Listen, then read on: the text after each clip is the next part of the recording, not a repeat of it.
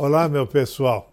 Hoje nós temos mais uma entrevista aqui nesse nosso programa e eu tenho a honra e o prazer de receber Anderson Furst, professor de Direito, mas mais que isso, ele é um chefe do editorial, né? Ele chefia o editorial de uma editora que eu estou há muitos anos, desde que comecei a escrever originalmente a Atlas, agora a Gen Atlas. E, na verdade, eu trouxe-o aqui porque vejo uma importância muito grande em entendermos a questão editorial, a questão do público a que se destinam os livros de direito, principalmente, mas não só os de direito, e outros temas relacionados com a nossa vida de professores, ele e eu.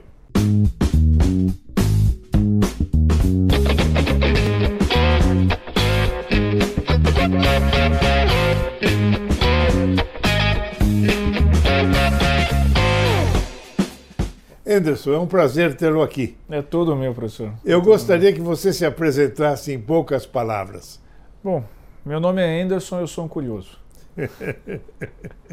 é, eu sou editor jurídico do Grupo Editorial Nacional, é um cargo que ocupei na Revista dos Tribunais, na Saraiva.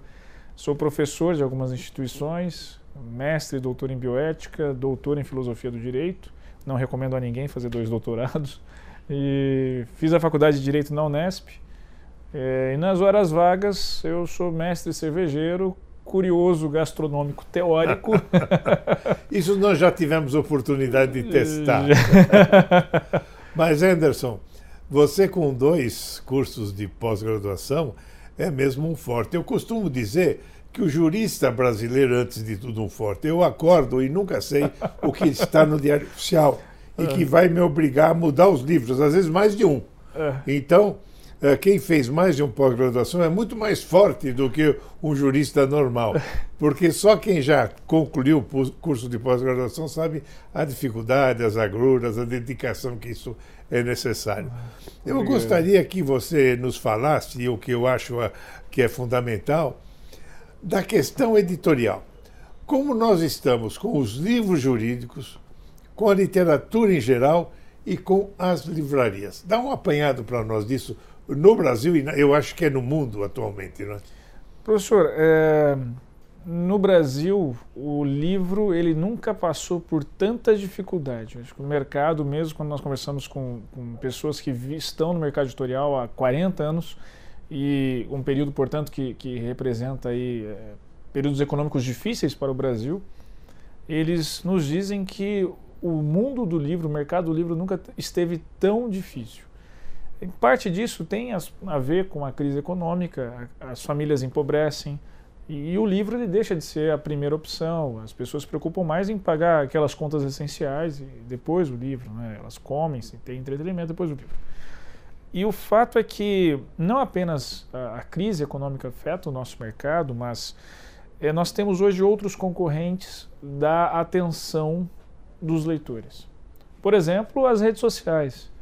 E eu não sou nada contra a rede social, adoro rede social, uso bastante. Mas antes nós tínhamos mais tempo para dedicar ao livro. E a velocidade do mundo hoje está intensa, de modo que as pessoas estão aceleradas, elas não conseguem desacelerar e refletir o livro. O que é triste porque é, o livro é, Antônio Cândido dizia isso, que o, o, a literatura é um direito humano. Por quê? O sujeito que lê, ele tem um mundo muito mais rico, ele tem percepções de cores da vida, de, de, de alteridade, de, de personagens, de personalidade muito mais intensa, ou seja, ele tem uma experiência de vida humana muito mais rica e mais intensa do que aquele que não lê. E tristemente nós estamos entrando numa, numa era de não leitores. Não só porque nós temos um, um índice de analfabetismo funcional muito grande aqui no Brasil, mas porque não existe mais o hábito da leitura. Nós perguntamos para os jovens quantos livros eles leem ao ano e às vezes não dá um livro. Se perguntamos, e, e, então o público de leitores está amadurecendo e a nova geração tem deixado de ler. Então isso implica uma grande crise para o mercado editorial, em, em termos gerais, é, o, a quantidade de livros lançados diminuiu, então as editoras têm apostado mais em best-seller, o que é ruim para a cultura, porque nós estamos tornando a cultura homogênea. O mercado editorial de um país, professor, ele representa a cultura daquele país. Então, quanto maior a bibliodiversidade, maior a cultura, a riqueza cultural daquele país. E é, é, é inacreditável que um país tão rico de cultura enquanto o Brasil tenha uma queda de bibliodiversidade. E interrompendo, pra, a propósito, a gente pode até lembrar que Portugal, que é muito, muito menor que o Brasil, tem mais publicações do que o próprio Brasil. Né? Exatamente. Ou estou errado, é isso? Não, né? é isso mesmo. É isso, né? É, países vizinhos, como por exemplo a Argentina, tem uma quantidade é, proporcional de, de livraria por habitante muito maior do que no Brasil.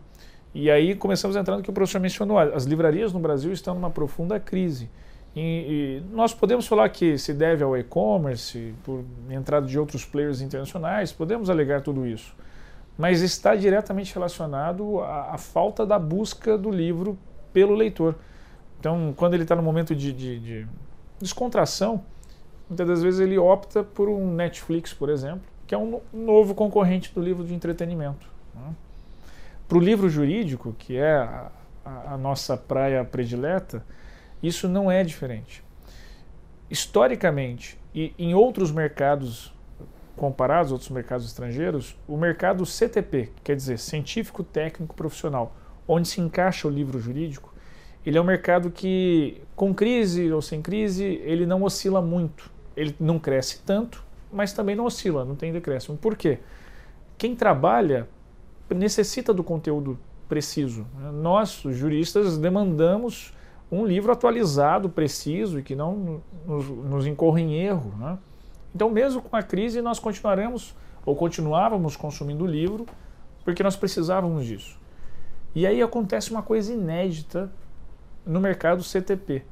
Eu fiz os levantamentos dos dados do livro jurídico e eu constatei com base na pesquisa da FIP, que é a Fundação de Pesquisas Econômicas da USP, que nos últimos cinco anos, de 2014 a 2018, né, nós estamos em 2019, então a pesquisa ela sempre é relacionada a um ano atrás, então a última que temos é 2018. Nos últimos cinco anos, o mercado do livro jurídico, a quantidade de exemplares produzidos diminuiu 65,8%, ou seja, dois terços. Muito grande. É, é, muita coisa. Muito. Isso, escritores internacionais ficaram assustados quando, com a minha pesquisa, me escreveram, professores do Brasil inteiro me escreveram, porque todos ficaram assustados. Pô, o livro vai sumir? Não, o livro não vai sumir. Aliás, o fato de estarmos discutindo o livro mais do que nunca demonstra que ele sempre está vivo. Mas é, vai ser uma coisa de nicho. É um mercado boutique de alta literatura jurídica, de, de, profissionais de alto desempenho que vão consumir o livro. E os demais? Os demais são não leitores e vão encaminhar para não leitura. Por exemplo, é, cada vez mais o aluno da graduação ele tem optado por estudar só pelo caderno. Aquilo que o professor disse, dele disse é uma verdade absoluta e é o que interessa para a É o Magister Dixit, infelizmente. É, exatamente. É, o que é ruim isso? E, e, eu não digo só pensando no mercado editorial, eu digo pensando na República, no Brasil, na democracia, que esse indivíduo ele conhecerá menos opiniões, ele conhecerá. O direito é tão complexo, professor, para nós resumi-lo a, a, uma fala de uma aula curta do, do, do professor dele, que resumiu outros livros para ele a sociedade ela está mais complexa do que nunca. Nós temos problemas hoje que a lei ontem não pensou. É, e, uma, e uma evolução inimaginável, não é? Hoje nós temos problemas jurídicos que há 10 anos atrás nós nem conseguimos imaginar. E no, no âmbito da família, então, nem, nem se diga. Né? Exato, as famílias mudaram é. completamente. É. Né? A regulação jurídica disso tudo, o afeto passou a ter efeitos jurídicos. É, imagine só que dificuldade esse, esse estudante terá ao encontrar o mundo complexo? O direito já está sempre atrás e, e a nossa função enquanto uh, professores do direito é atualizá-lo, é criticá-lo para ele dar conta da, da vida hoje como ela está e daquilo que está por vir. Se esse aluno ele está resumindo o direito, aquela aula que está transcrita, sabe-se com qual precisão num caderno, ou consumindo apenas dicas que estão sendo postadas por algum professor numa rede social, ele está deixando de conhecer a, a profundidade do oceano que ele tem para navegar. Eu diria que o aluno está estudando por telegramas, ele nem sabe mais o que é um telegrama. exatamente, Na verdade. exatamente, exatamente. É, é, então me preocupa, porque os profissionais de amanhã que nós estamos formando hoje, eles é, estão caminhando para uma simplificação da, da teoria. Isso é muito grave. Por quê?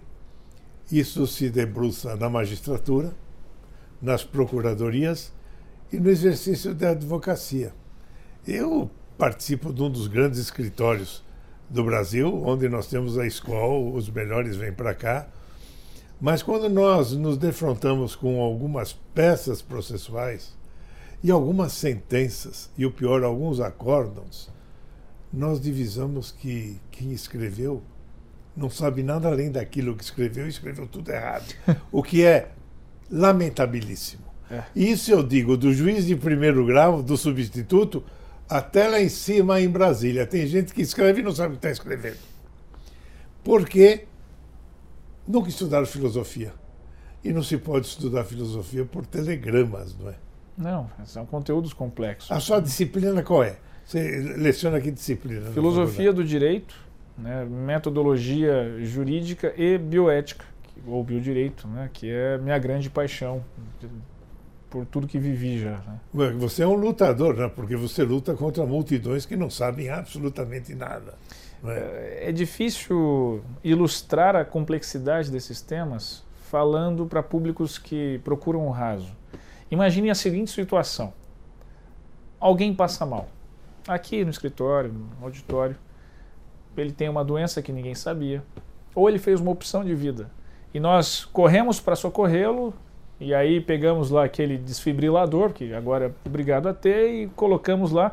Quando a gente abre a camisa do sujeito para colocar, tá lá tatuado: não ressuscite. e agora, o que, que nós fazemos? Porque se a gente não ressuscitar, pode vir um, um promotor dizer que foi crime. Foi contra a vontade. Foi, exatamente. exatamente é. vou, a gente foi cometeu uh, por omissão, né, de não ter socorrido. Exato, exato, é. Se socorreu, nós somos contra a vontade, aí ele pode processar.